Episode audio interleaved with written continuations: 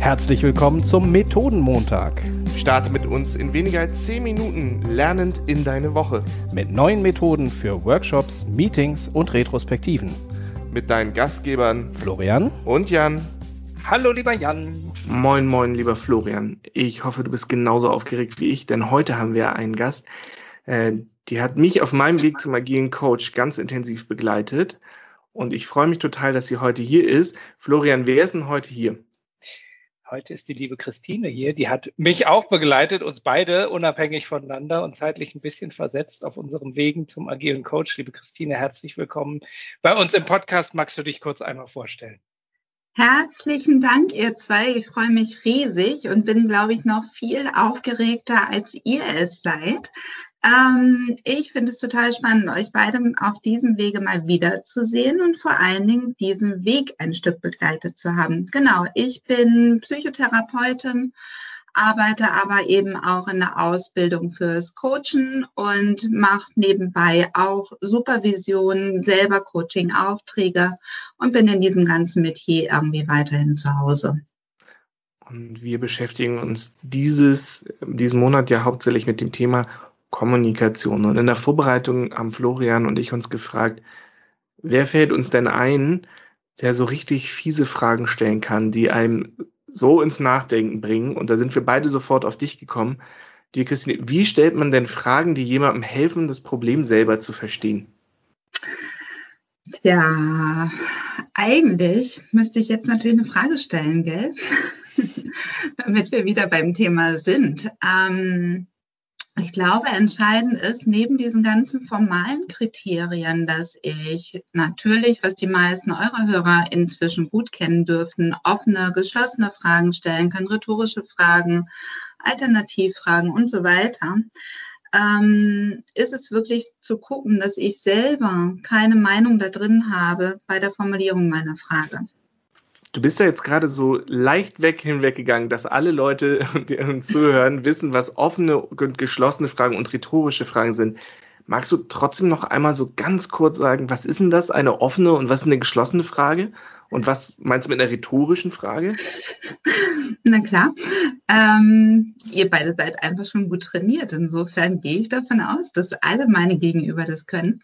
Ähm, offene Fragen sind die Fragen, bei denen ich einem Gegenüber die Möglichkeit gebe, die Fragen wirklich in seinem eigenen Wortlaut, mit seinem eigenen Inhalt so offen zu beantworten, wie es ihm irgend möglich ist. Bei geschlossenen Fragen antwortet mein Gegenüber in der Regel mit Ja oder Nein.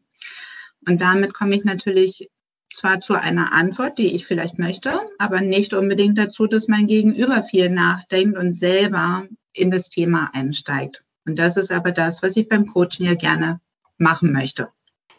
Das hast du gerade gesagt, ähm, aufpassen, dass ich keine Meinung drin habe, wenn ich die Frage stelle. Das heißt, wir brauchen dich gar nicht zu fragen, was sind gute Fragen, sag mal ein paar aus dem Katalog, sondern es kommt hauptsächlich über das Mindset dahinter. Absolut. Ähm, natürlich gibt es Fragen, die sich sehr bewährt haben und die häufig ein Gegenüber dazu bringen, ins Nachdenken zu kommen. Das sind aber vor allen Dingen auch Fragen, die derjenige nicht gut gewohnt ist. Wenn ich etwas frage, was du nicht von mir erwartest, ist die Chance, dass du mehr nachdenken musst, einfach höher, als wenn es eine Frage ist, die du jeden Tag dreimal hörst. Hast du denn dafür für unsere Hörer so zwei, drei Fragen, die man einfach mal in ein Gespräch einführen kann? Eine Sache kann ich mich zum Beispiel total gut dran erinnern, die du uns beigebracht hast, war, frag nicht, warum etwas passiert ist, sondern was dazu geführt hat, ähm, dass man da hingekommen ist, weil das gleich so einen scharfen Ton rausnimmt und diesen Anschuldigung beziehungsweise den Rechtfertigungsdrang trägt. Hast du davon noch mehr so kleine Tipps? Ähm, vielleicht ist ein Punkt, ich würde jetzt sogar fast ein Stück korrigieren wollen. Die Frage ist noch viel mehr ein, wozu hat jemand etwas gemacht, ist eine Frage, die ich unheimlich gerne mag.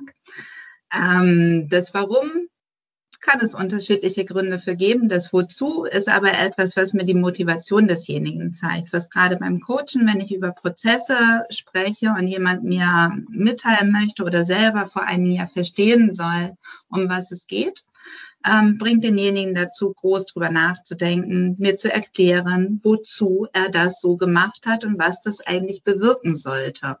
Das ist etwas, was, glaube ich, fast immer funktioniert. Und wenn ich euch ein bisschen richtig zugehört habe, dann nehmt ihr beide auch gerne zwei Fragen, die wir damals viel gemacht haben. Nämlich das eine, eine Zukunftsfrage in irgendeiner Form. Was wäre eigentlich passiert, wenn wir jetzt fünf Jahre weiter gucken, bla bla bla, was ist dann gut gelaufen?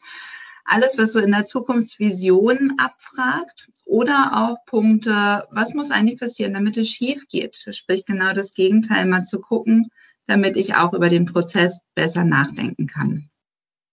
Rhetorische Fragen hast du eben schon mal einmal äh, kurz angedeutet. Ich finde die ja immer schwierig, weil sie meistens so nah an der Suggestivfrage sind. Das ist ja ein in eine Frage verkleideter Ratschlag eher. Oder gibt es gute Formen da in der Richtung?